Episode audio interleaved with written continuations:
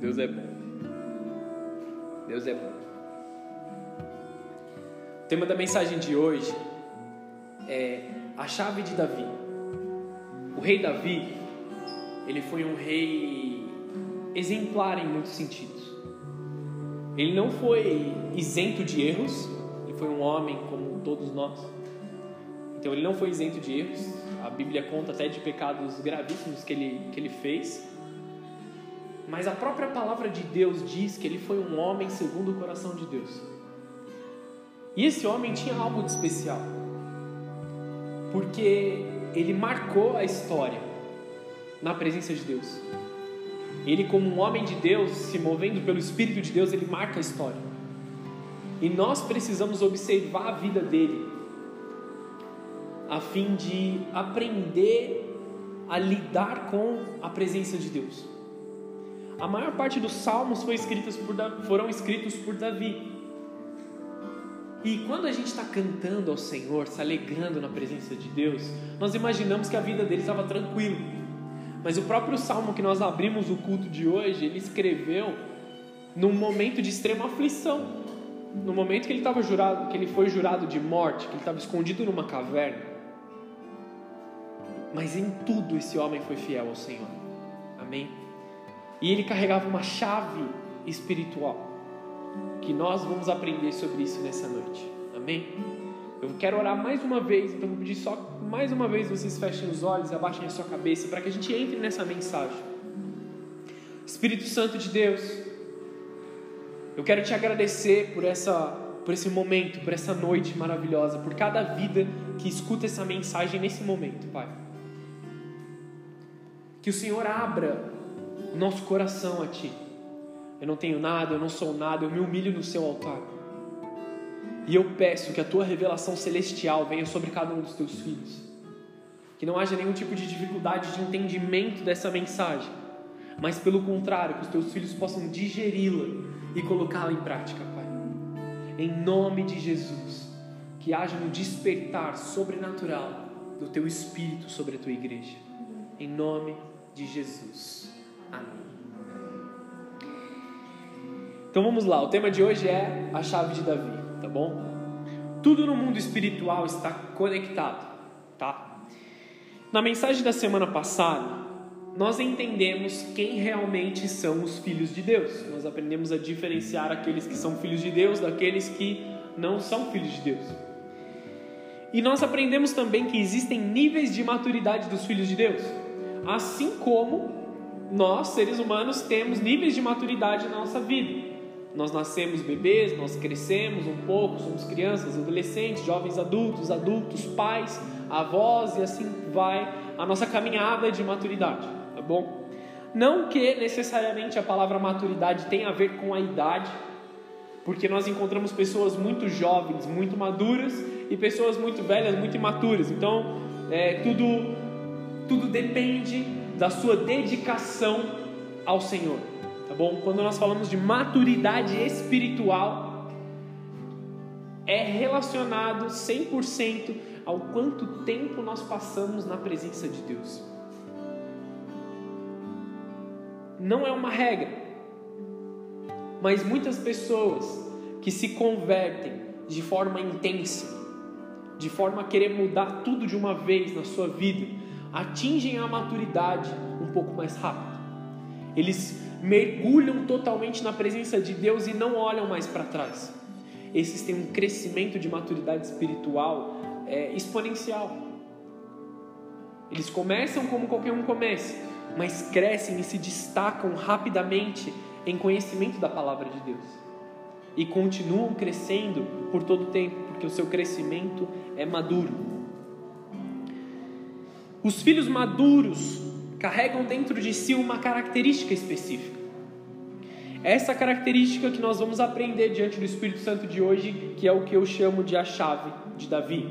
estou embasado na, na palavra de Deus, não estou inventando que Davi tinha uma chave, tá bom? Vou explicar muito bem sobre isso. Romanos 8, no versículo 14, diz o seguinte: Porque todos os que são guiados pelo Espírito de Deus são filhos de Deus. Nós sabemos aqui que a palavra é uios, nós estudamos isso na mensagem passada, que são os filhos maduros, guiados pelo Espírito de Deus. O, o texto continua no versículo 15: Porque não recebestes o espírito de escravidão para viverdes outra vez atemorizados, mas recebeste o espírito de adoção, baseados no qual clamamos Abba Pai. Abba Pai é uma forma hebraica de dizer paizinho, meu papai, intimidade, entende? Só quem é filho mesmo deita no colo do pai e diz papai, paizinho. Chama de um nome íntimo, de um nome respeitoso, extremamente respeitoso, mas íntimo, amoroso.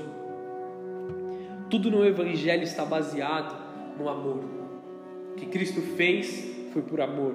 O que nós respondemos a Ele em gratidão é por amor. Esse, esse foi o texto que basicamente nós encerramos a mensagem passada, e eu queria dizer tudo isso para que a gente pudesse compreender a mensagem de hoje. Nele está a característica do filho maduro, ser guiado pelo Espírito Santo. Amém? Todos aqui?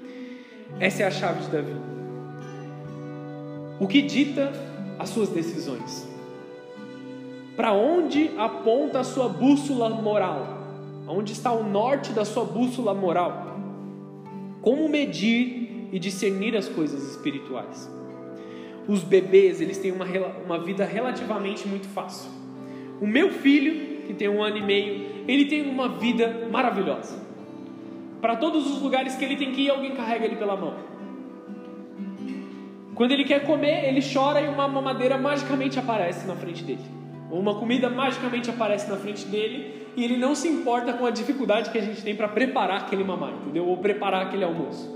Ele simplesmente está com fome e recebe o almoço de alguém na boca dele, entendeu? A vida de bebê são extremamente fáceis, extremamente maravilhosas. Você começa a dar mais valor para a vida de bebês quando você se torna pai. Quando ele faz cocô, ele não precisa nem parar de brincar para ir no banheiro. Ele está usando fralda. Que é um negócio assim assustador entendeu? Se você não teve filho, fraldas são assustadoras. Aí o pessoal fala assim: ah, não quero mais ter filho. Brincadeira, calma, só piada. Ele não precisa nem parar de brincar, entendeu? A gente vai lá e troca a fralda dele, sabe? Às vezes ele faz uma birra para trocar a fralda, mas faz parte de ser bebê. Quando ele chora, tem um pai lá que pega no colo, a mãe que pega no colo e abraça. Porque ele machucou, porque alguma coisa aconteceu. Mas o bebê, por si só, ele é imaturo. E ele não consegue viver sem o seu pai, entende? Ele não consegue viver sem estar ao lado dos seus pais. Bebês são maravilhosos, mas eles não conseguem tomar nenhuma decisão. Tudo que eles precisam fazer, eles são direcionados pelos seus pais. Eles são direcionados e conduzidos para cima e para baixo pela sua mão. Assim como nós somos conduzidos por Deus. Assim como Deus pega na nossa mão e nos leva para lugares, ou também os nossos líderes espirituais, os pastores, é, aqueles que são mais maduros espiritualmente falando, nos levam pela mão, nos carregam para chegar até algum lugar, nos instruem com o passo a passo certinho do que a gente tem que fazer. Muitas das coisas que nós aprendemos a fazer, nós aprendemos com pessoas espiritualmente mais maduras que nos diziam: ah, você precisa fazer isso, isso, isso, isso. Até que você chega numa maturidade em que você fala assim: eu preciso fazer todas essas coisas por causa disso. E agora eu sei tomar a minha decisão do que eu quero fazer. Estão entendendo onde eu quero chegar?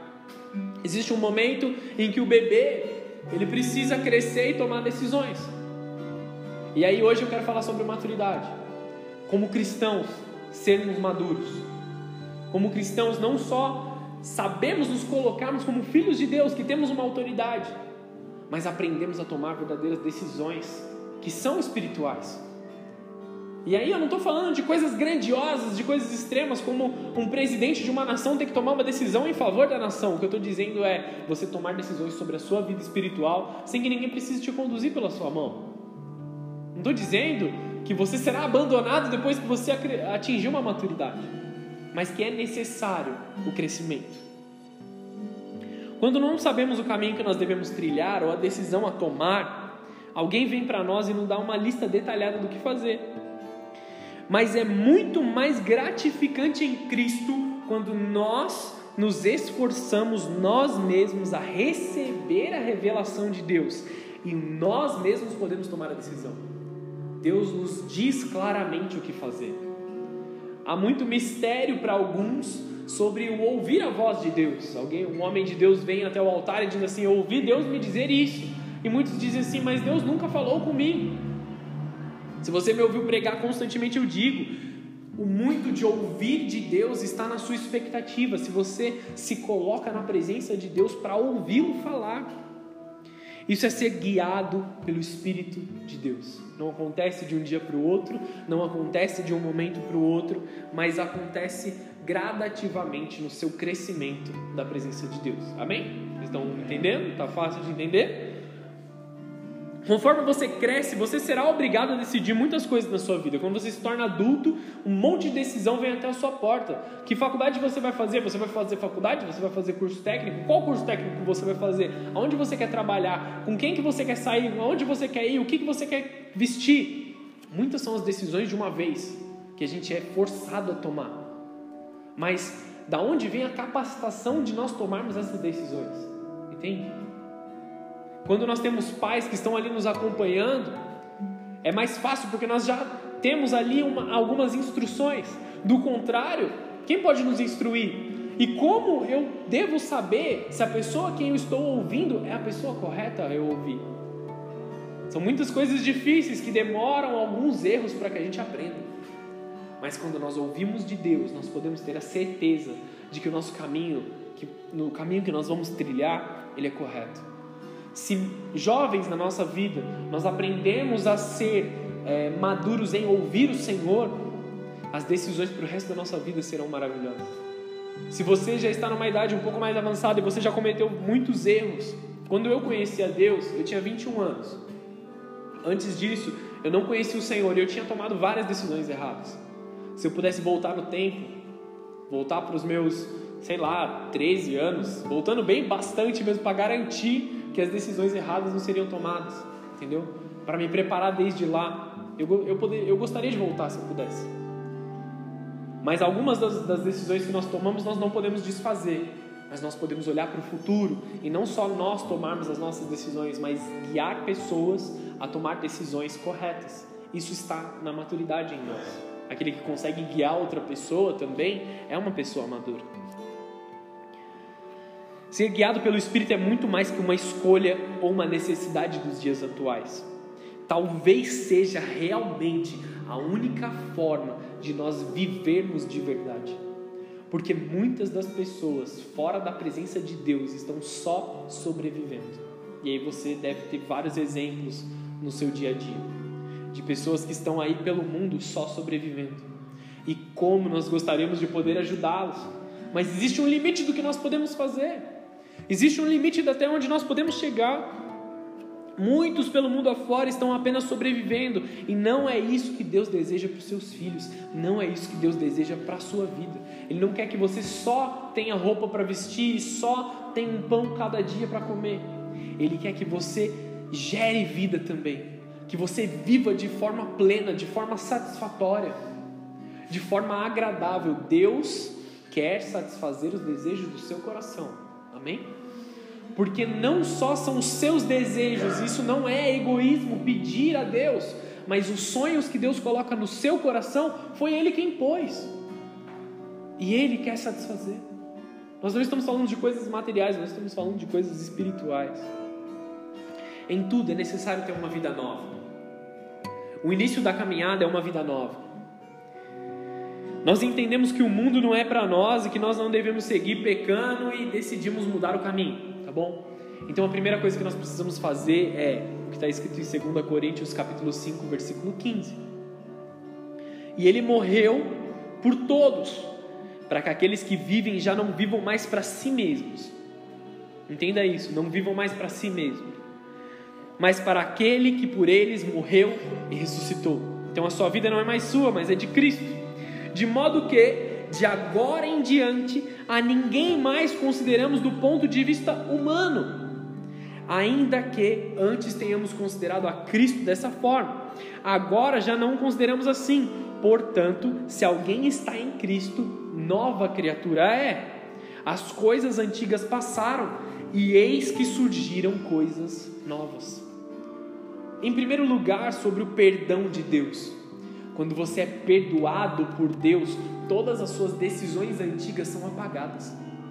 Quando você decide ser uma nova criatura em Deus, todo o seu passado é apagado e Deus te olha como uma pessoa diferente.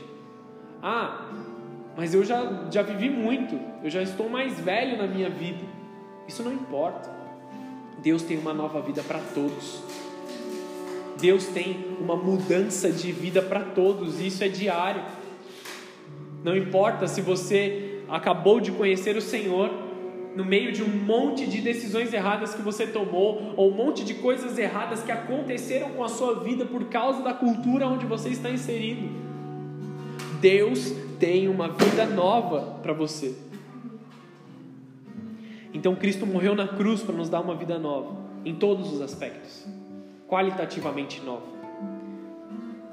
Quando falamos ou cantamos que somos uma nova criatura e que o velho homem já morreu, entendemos que através do Espírito de Deus, ele nos fez uma nova pessoa, completamente uma nova pessoa.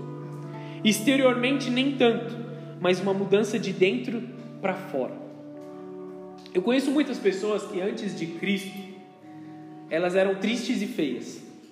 Hoje elas são só feias. Olha só que mudança. Brincadeira, piada boba. Só o Marquinhos deu risada. E como nós alcançamos isso? Vamos focar, né? E como nós alcançamos isso? Como ser renovado interiormente? Nós precisamos. Agora o pessoal está rindo, entendeu? Está rindo gradualmente. Como nós alcançamos essa nova vida? Como nós chegamos lá? Porque sabemos que, os, que o pecado nos levará a uma vida de insatisfação. Nós sabemos que para onde as nossas decisões nos levaram no passado. Nós sabemos a profundidade do poço que nós cavamos para nós mesmos. Se você já cometeu erros, você sabe aonde você chegou. O preço que o pecado tem cobrado de nós. Nós sabemos isso, nós sabemos o que nos cobrou no passado. Como eu posso sair dessa vida? O primeiro passo é o arrependimento. Quando você olha para dentro de você e fala assim: Eu não quero mais isso. Eu errei nisso, nisso, nisso. Eu fiz isso, isso errado. E agora eu me arrependo. E eu vou até Deus em arrependimento.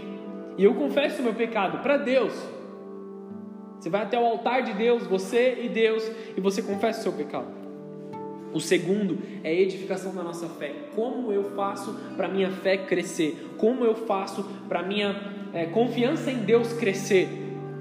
Para amar intimamente a Deus e construir uma fé genuína, de uma vida aprovada, santa, nós precisamos nos submeter a estar onde o Espírito Santo se manifesta. Tá bom? Esse é um dos motivos o porquê a igreja é um ambiente tão especial. O que existe de especial espiritualmente falando na adoração, nos moveres, nos lugares santos de Deus, nos lugares onde o poder de Deus está se manifestando. É tudo maravilhoso quando nós olhamos nós sentimos algo, nós sentimos uma emoção, mas espiritualmente falando, o que isso é especial? O toque do Espírito Santo e o renovo do Espírito Santo, o tão esperado fogo de Deus, é o que nos transforma de dentro para fora.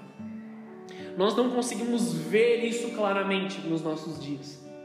Nós podemos até não ver acontecendo, mas os outros que estão de fora olham para nós e dizem assim: você tem um brilho diferente.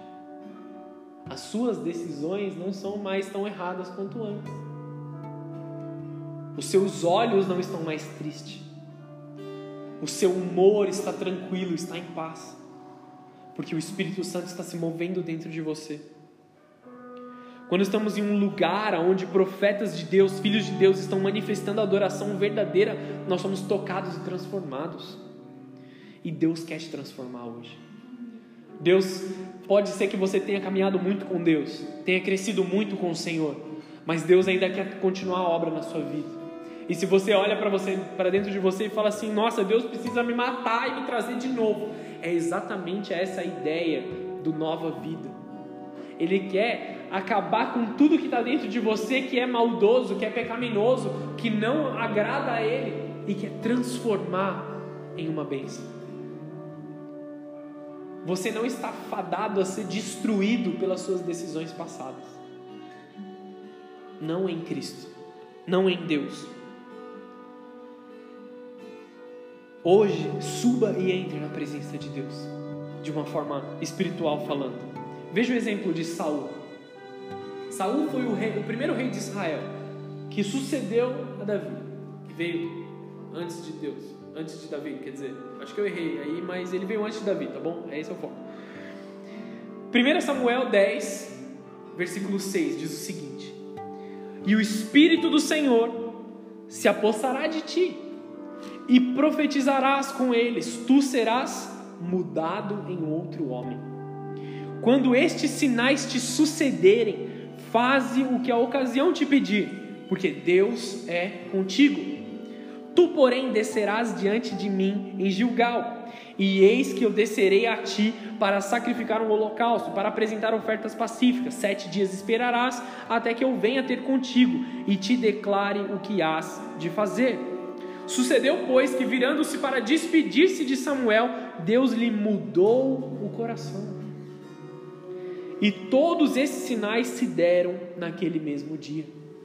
Saul era um homem como qualquer outro. Ele era um homem de guerra.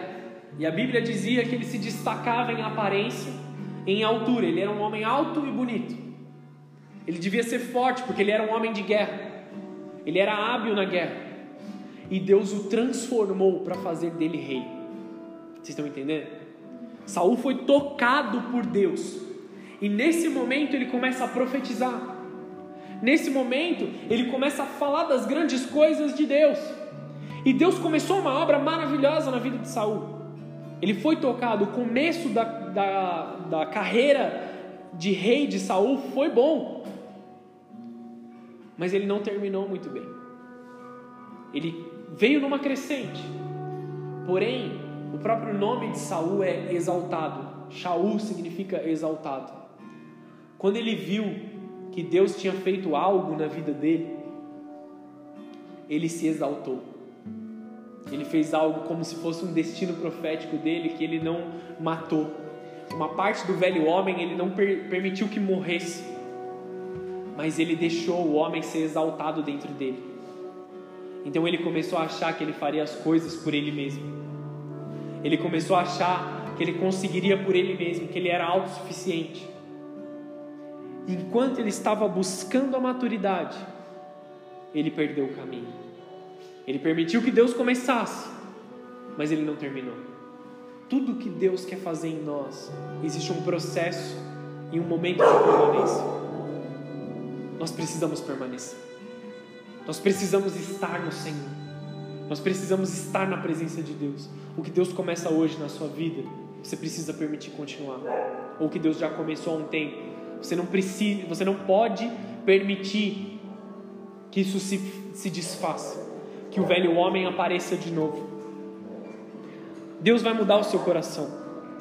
O povo havia pedido um rei e Deus estava transformando Saul inteiramente para ser esse rei. E esse é um exercício diário que nós devemos buscar da parte de Deus, porque ele não é o fim. Saul cresceu em maturidade, mas cometeu o erro de se desvincular daqueles que eram mais maduros do que ele, do profeta Samuel que trouxe essa palavra para ele. Ele se desvincula de Samuel ele fala assim: Eu mesmo vou oferecer sacrifício. Estou resumindo aqui, tá? Só para a gente chegar no foco. Ele se desvincula de Samuel, ele fala: ah, Samuel, está demorando, eu vou oferecer um sacrifício aqui no altar do Senhor. Mas ele era rei, ele não era sacerdote. O sacerdote era Samuel. Ele na sua mente, ele achou que ele era tão bonzão que ele podia fazer a atividade de outra pessoa, entende? Isso demonstrou a imaturidade dele no meio do caminho. Ele estava crescendo em maturidade. Ele estava sendo aprovado na sua atividade. Quando ele ia guerrear, o exército vencia, porque Deus era com ele. Até o momento em que ele erra contra Deus. Ou seja, você deve constantemente buscar essa transformação de maturidade em Cristo. Se algum dia você se sente caindo, se você se sente indo para trás, volte-se ao Senhor. Esteja onde o Senhor quer que você esteja. Seja guiado pelo Espírito Santo. Permita-se ser guiado pelo Espírito Santo todos os dias. Se você estiver cansado, descanse, não desista. Não volte atrás, descanse. Aprenda a descansar no Senhor. Não volte para trás, não volte para a vida de pecado, não jogue tudo para o alto. Posso te dar um segredo espiritual? Bem, bem espiritual mesmo. Se você jogar tudo para o alto, sabe quem vai ter que catar cada um dos pedacinhos? Você. Ninguém vai catar os pedacinhos para você. Se você jogar a sua vida para o alto, é você que tem que buscar. Guarde esse segredo espiritual no seu coração. Ou seja, se você deve constantemente buscar essa transformação e maturidade no Senhor. No momento que ele se achou exaltado demais, ele caiu no seu erro. Ele achou que poderia ser o sacerdote de Deus antes do tempo. Ele se autopromoveu. Filhos maduros esperam o envio da parte de Deus. Eles não se enviam.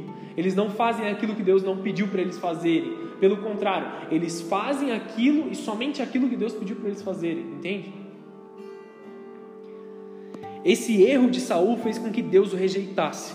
E um novo rei foi ungido e foi formado por Deus. Saul começou bem a sua caminhada com Deus, mas teve um fim trágico após uma longa caminhada de decisões erradas, porque dali em diante foi só ladeira abaixo. Ele não se arrependeu, ele não voltou, ele queria se exaltar ainda mais precisamos perseverar até o fim, até a vinda de Jesus, pela qual nós clamamos, Maranata. O erro de Saul trouxe a existência ao reino de Davi, porque Deus queria um homem segundo o seu coração. Então, quando Saul erra, Deus unge Davi. Deus manda o profeta Samuel ungir um menino. E um menino que foi especial, que foi diferente de tudo. Davi, um dos reis mais conhecidos de toda a história, porque ele tinha um segredo que vai nos levar a caminhar em maturidade diante de Deus. Não só o acesso da vida de Deus, da nova vida de Deus, e estar conectado à presença de Deus, ao Espírito Santo, mas também a permanecer em Deus. E aonde está essa chave de Davi na Bíblia? Eu vou ler alguns versículos aqui e você me acompanha. Isaías 22, 22. Porei sobre os ombros dele a chave do reino de Davi. E o que ele abrir, ninguém conseguirá fechar. E o que ele fechar, ninguém conseguirá abrir. Essa era a autoridade que Davi tinha. O que ele mandava abrir, ninguém fechava. O rei Davi, homem como nós, o texto fala de autoridade espiritual, de proximidade das bênçãos de Deus, de clamar por algo de Deus e fazer a existência. Em Apocalipse, Jesus repete as mesmas palavras, agora falando dele mesmo.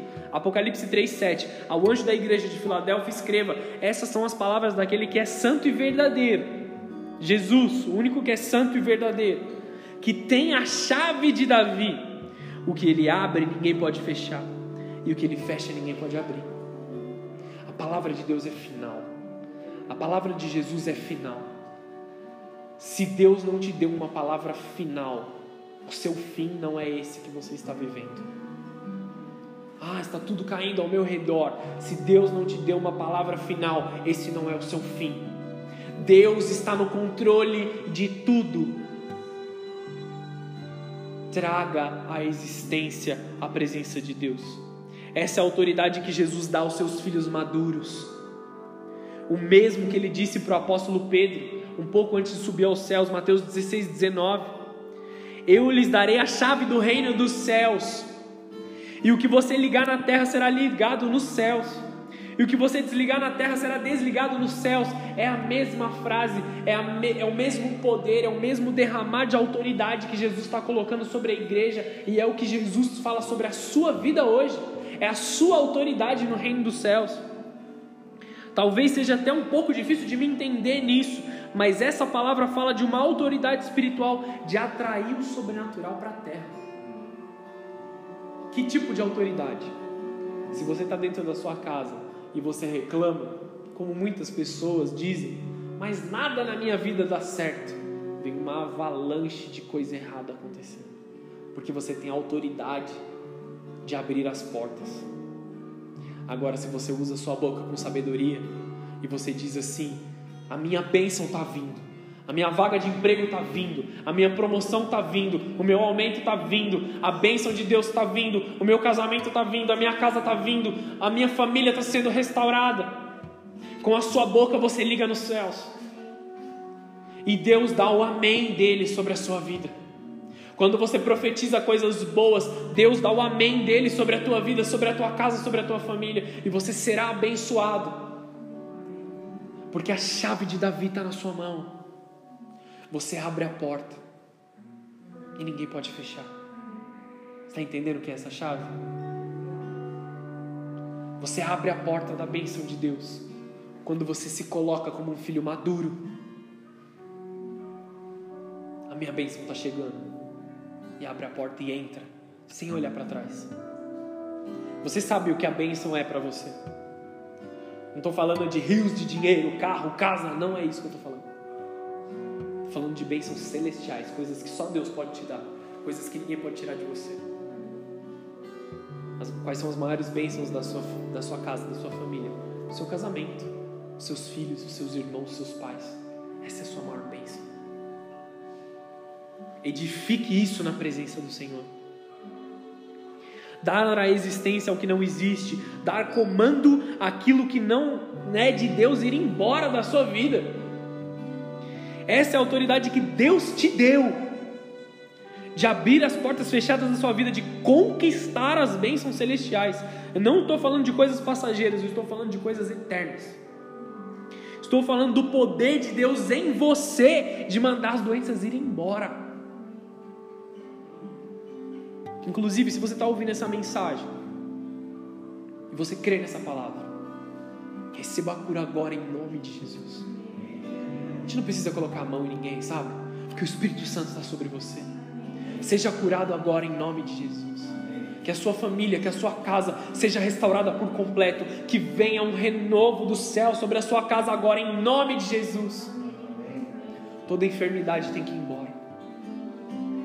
Em nome de Jesus. Essa é a autoridade que os filhos de Deus têm. Não precisa gritar, não precisa dar cambalhota, é só ordenar, só declarar com a sua boca, a sua língua afiada com a palavra de Deus, cheia de autoridade. Essa é a chave de Davi. Creia, como igreja, creia, como igreja, receba essa autoridade. A autoridade que Jesus deu para Pedro não para em Pedro, entende? Ele transferiu isso para os irmãos dele, que foi transferindo de geração em geração até chegar em nós. O Espírito Santo habita em nós. O poder de Deus de mandar não só doenças físicas, mas doenças sentimentais, é, espirituais e mentais, eu não sei nem como dizer isso, como depressão, como ansiedade manda embora. Dentro da sua casa, use o Salmo 57 no versículo 8. Grite do mais alto que você precisar gritar se for necessário. Acorda, ó minha alma. Louve ao Senhor. Louve ao Senhor. Davi estava tão empolgado com essa mensagem que ele diz assim: Eu vou despertar a alvorada, eu vou acordar o sol para ele nascer, entendeu? É isso que ele está falando de tão animado que ele, que ele diz. É algo poético, obviamente, que ele está dizendo aqui, metaforicamente. Mas ele está tão empolgado que ele vai fazer o dia brilhar sobre a vida dele. Ele vai fazer o dia nascer sobre a casa dele. Ele vai mandar as trevas irem embora. Essa é a autoridade da chave de Davi que está sobre a sua vida. Maturidade de filhos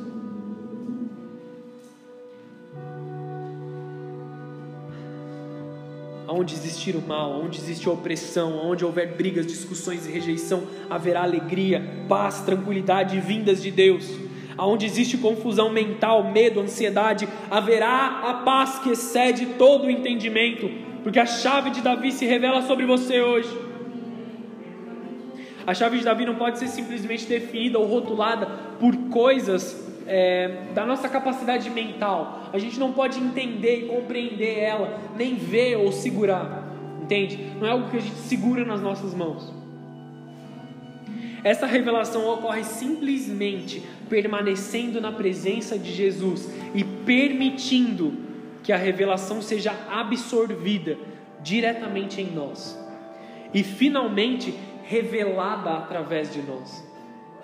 A palavra de Deus, o Evangelho, ele não é entendido, ele é absorvido. Entende? nós absorvemos a palavra de Deus. Quando nós estamos no ambiente profético, quando não só na igreja, fisicamente, mas quando nós estamos reunidos como família de Deus. Aonde dois ou três clamam pelo Senhor, ele se manifesta.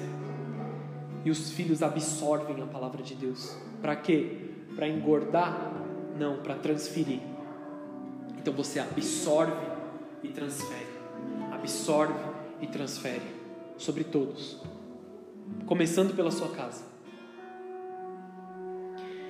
Essa é a chave que abrirá portas sobre nações e grupos de pessoas em todo o mundo. Não é apenas oração, adoração, palavra falada e atos de bondade, embora todas essas sejam expressões maravilhosas do coração de Deus. A essência da chave de Davi é um coração inquestionavelmente fascinado e totalmente apaixonado por Jesus, totalmente desesperado pelo amor de Deus, sabe? Fascinado como dois jovens quando se conhecem, sabe aquele amor jovem? Um fascínio, uma, uma paixão que, que as pessoas não conseguem se mexer. É isso que nós precisamos manter vivo por Deus e nunca deixar se apagar. Davi encontrou esse amor fora dos princípios, caminhos, estruturas culturais, leis religiosas ou qualquer outra coisa criada pelo homem. Davi ele foi o filho mais novo ele não tinha quase nenhum direito à herança. Ele era o último do último do último a receber a herança do pai dele. Ou seja, tudo de bom já teria sido dado até que ele recebesse. Ele foi rejeitado pelos seus irmãos, ele foi rejeitado pelos seus pais. Quando o profeta Samuel foi visitar a casa do seu pai Jessé, e assim, profeta era um cara só na nação toda, ele era extremamente importante. Obviamente, Jessé preparou um banquete. Preparou o holocausto ali, fez, fizeram uma adoração, e eles prepararam um churrasco. Chamaram todos os filhos, porque o profeta estava na casa deles. Era uma pessoa extremamente importante. Ele falava por Deus. Ele era canal de Deus. Jessé trouxe todo, todo mundo, mas falou para Davi ficar cuidando das ovelhas. Davi foi tão rejeitado que não participou da ceia. Está entendendo? E como dói ser rejeitado por um pai. Como é pesado isso. Davi não teve uma vida favorecida, nem muito menos fácil. Ele batalhou por isso, e não metaforicamente, verdadeiramente, literalmente. Ele matou leões e matou ursos enquanto cuidava das ovelhas. A gente está falando de um homem como nós, matando leões e ursos, cuidando da ovelha dos pais. Quando atingiu a sua vida adulta, ele teve que enfrentar o gigante Golias para salvar Israel. Um gigante que amedrontava toda a nação de Israel. Ele era tão amedrontador que ele parou uma guerra no meio do caminho. E por 40 dias, ele acabou com uma guerra, ele parou a guerra por 40 dias, porque ele havia ameaçado as pessoas. Ele falou assim: Quem de vocês, do povo de Israel, é homem suficiente para lutar comigo? Estou traduzindo aqui só para a gente ganhar um tempo, tá? Ele era tão grande, tão amedrontador, que todo mundo parou. 40 dias, a gente está falando de uma guerra. 40 dias ninguém sem fazer nada. Todos os dias Golias ia diante do exército, lançava o seu desafio e ninguém fazia nada. De medo, de espanto, de temor. E aí, presta atenção.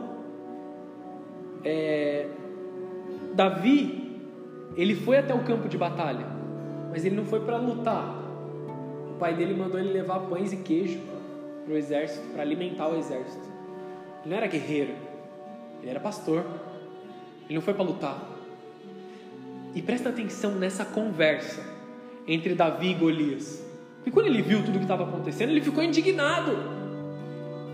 Ele sabia quem era Deus. Ele tinha a chave na sua mão. Ele tinha a chave de Davi na sua mão. Ele sabia quem Deus era. Em Samuel, 1 Samuel 17, olhou para Davi com desprezo, aqui falando de Golias. Viu que era só um rapaz, um jovem adulto, ruivo, de boa aparência, e fez pouco caso dele. E disse a Davi: Por acaso eu sou um cão, para que você venha contra mim com pedaços de pau? E o filisteu Golias amaldiçoou Davi, invocando os seus deuses. E disse: Vem aqui, e darei a sua carne às aves dos céus e aos animais do campo. Davi, cheio de fé, cheio da certeza de que ele era escolhido de Deus, disse ao filisteu: Você vem contra mim com espada, com lança, com dardos, mas eu vou contra você, em nome do Senhor dos Exércitos, o Deus dos exércitos de Israel, a quem você desafiou. Ele tinha certeza de quem era Deus. Hoje mesmo o Senhor o entregará nas minhas mãos, e eu matarei e cortarei a sua cabeça. Hoje mesmo darei os cadáveres do exército filisteu às aves dos céus e aos animais selvagens, e toda a terra saberá que há Deus em Israel. Ele não só sabia quem era Deus, ele vivia na presença de Deus. Todos que estão aqui saberão que não é por espada ou por lança que o Senhor concede vitória, pois a, a batalha é do Senhor. Ele entregará, entregará todos vocês em nossas mãos. Aqui é o que Davi diz para todo o exército dos filisteus.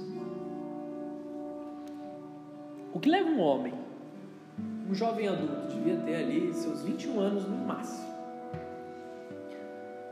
a ter tanta certeza desse tipo, sabe? Ele era um gigante. Herói de guerra. Tava com espada, com dardo, com lança, com tudo. Já tinha matado milhões de homens. Entende a situação que ele estava ali? Entenda essa frase, o mundo caótico atual. Ele precisa de uma igreja ousada e determinada. O mundo lá fora precisa de uma igreja ousada e determinada. Você é essa igreja. Essa ousadia e determinação de Davi é o que vem para a sua vida hoje, sabendo quem Deus é. Você só, só, só conseguirá vencer o mundo e as demandas atuais de uma única forma, indo contra elas em nome do Senhor. Não na sua força, não na sua vontade, não com as suas armas, mas indo em nome do Senhor indo em nome da palavra de Deus. E Deus te dará a vitória. O que aconteceu com Davi? Davi, ele não tinha uma espada, tinha um cajado de pastor, uma bolsinha que chamou um alforge. Ele pegou de dentro um pedaço de couro, uma pedra, e ele lançou no meio da testa do gigante. O gigante caiu na mesma hora. E o que é mais louco desse texto? Que Davi pegou a espada do gigante e cortou o pescoço dele.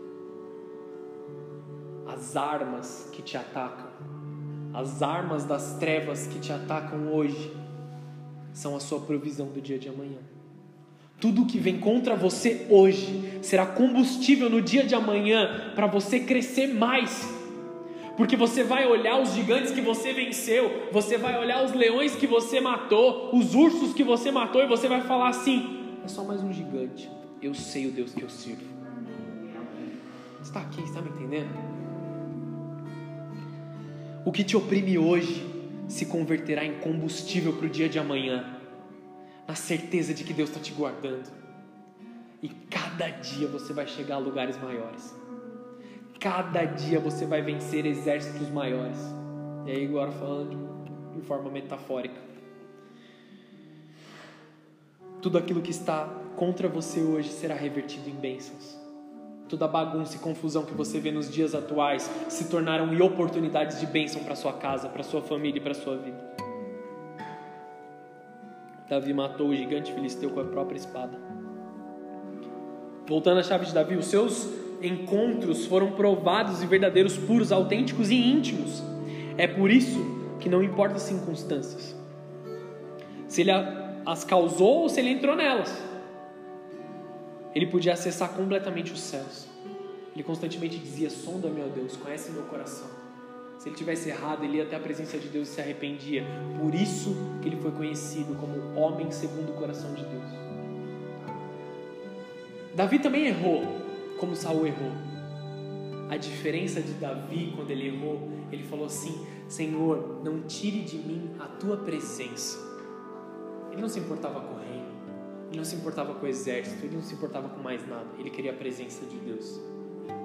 Quando Saul errou por outro lado, ele vai até Samuel e fala assim: Samuel, volta comigo para eles verem que Deus me perdoou e não tirem de mim o reino.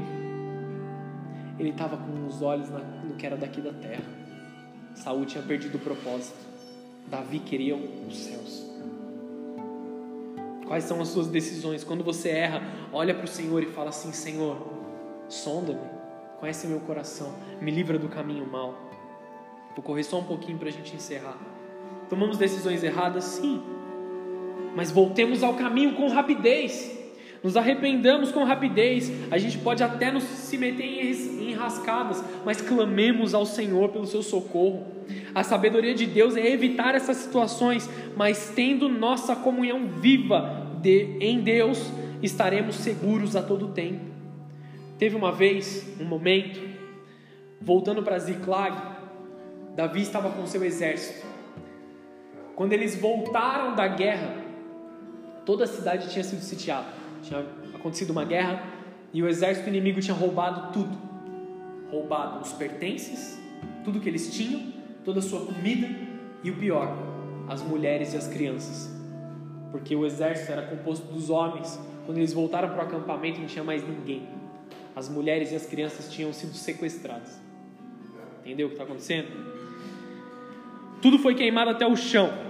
Todas as mulheres e as crianças foram levadas em cativeiro. A Bíblia nos diz que os valentes de Davi, o seu exército particular, choravam a ponto de que não havia mais som neles. Eles choraram até não conseguir mais gritar.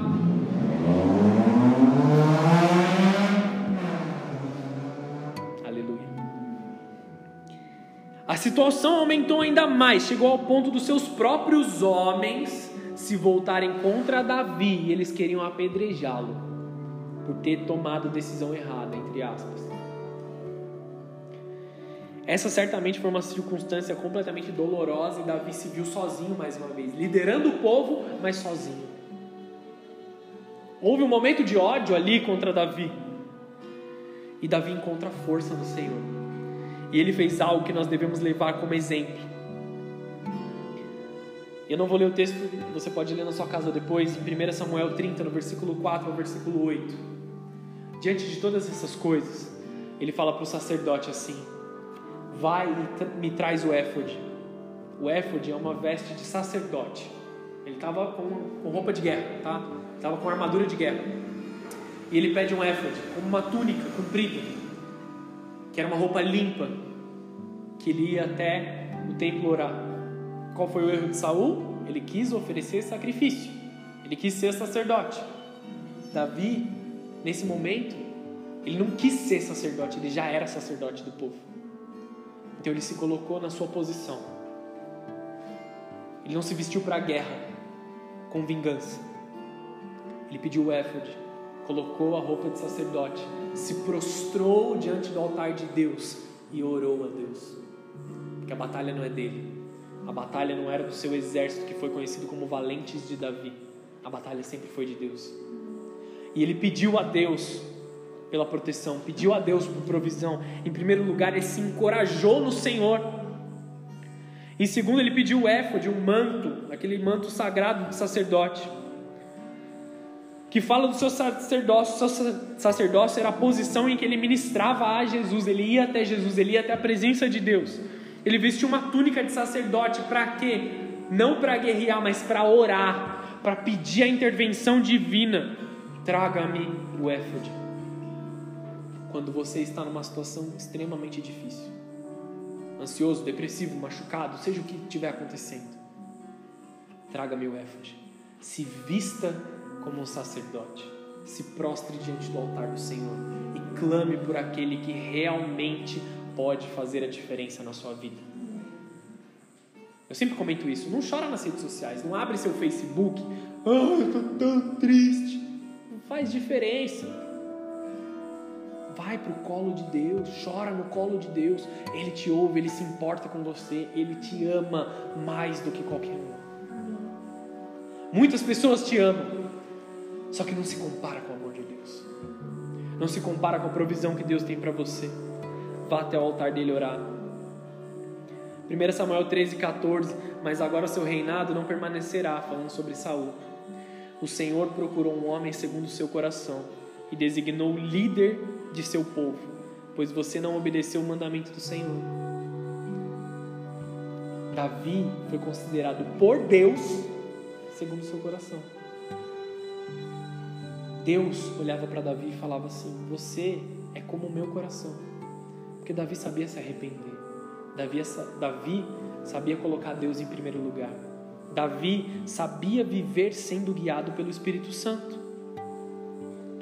É óbvio que o mundo está num estado caótico, com a pandemia, o coronavírus, mortes, racismo, tumultos. O mundo foi desligado e depois é, incendiado, aparentemente, de um momento, de uma noite para o dia.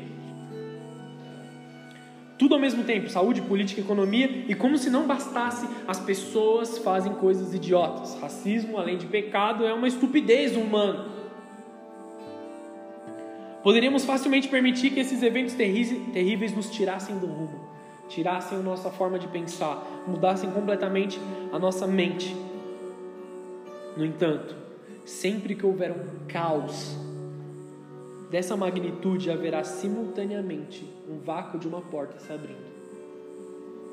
Existe uma porta se abrindo no meio de todo esse tumulto para a sua vida. Uma adaptação da parte de Deus que conseguimos através, acessar através da chave de Davi, através da sua profecia, através da sua palavra, da sua oração. Nosso coração no lugar correto, sendo guiados pelo Espírito Santo. É isso que Deus clama aos nossos corações nesse momento. Se coloquem em posição de maturidade.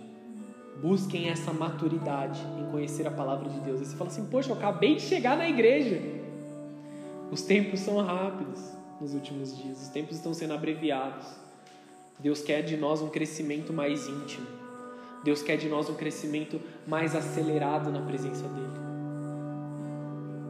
Gaste muito tempo, todo o tempo que você puder na presença dele. Não é tempo mais de brincar. A gente não pode mais brincar. A gente não pode guardar nossos sofismas, sabe? Ah, eu acho que isso, eu acho que aquilo. Joga tudo fora.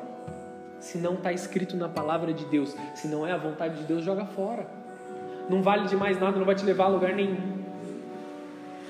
Vá até o Senhor. É necessário às vezes desaprender algumas coisas para a gente aprender a vontade de Deus. Foi assim comigo quando eu me converti. Não estou falando de algo que eu não estou vivendo, eu estou vivendo isso. Por isso que eu tenho autoridade para falar, senão eu não poderia ministrar essa palavra. Deus não me permitiria ministrar essa palavra aqui. Se você desejar, essa porta se abrirá e nos convidará a subir e entrar mais próximo da presença de Deus. Podemos ver o que ele está pensando e sentindo. Em seguida, só precisamos navegar. A chave de Davi nos dá acesso a essa porta nossa resposta mais alta nesses tempos deve ser a de Davi: me traga o éfode, que eu vou orar. Me traz essa túnica. Me traz o meu manto sagrado aqui que eu vou orar. Não que a gente precise de alguma coisa física para orar, tá bom? Eu só preciso dobrar o joelho e orar, sabe? Mas é de forma espiritual falando: me traz o éfode que eu vou orar. É meu momento de orar agora. Eu preciso me colocar na presença de Deus. Eu preciso causar uma mudança. Eu preciso chacoalhar esse mundo através da minha palavra profetizada. Como que eu posso mudar o mundo? Dentro da sua casa você começa. Dentro da sua casa você começa a profetizar, você começa a falar palavras de bênção e tudo começa a mudar ao seu redor. Você tem a chave de Davi na sua mão. A voz de Jesus em vez de ser superado, saturado ou estimulado demais para essa multidão de vozes do mundo, você também pode permanecer imóvel e confiante na palavra de Deus. Tudo está caindo ao seu redor, mas você vai ficar porque você sabe que foi Deus que te plantou. Você vai permanecer porque você sabe o futuro. Para a gente encerrar, cada um de vocês se posicionem para ouvir a voz de Deus de maneira clara. A voz de Deus é a melhor, é a melhor opção.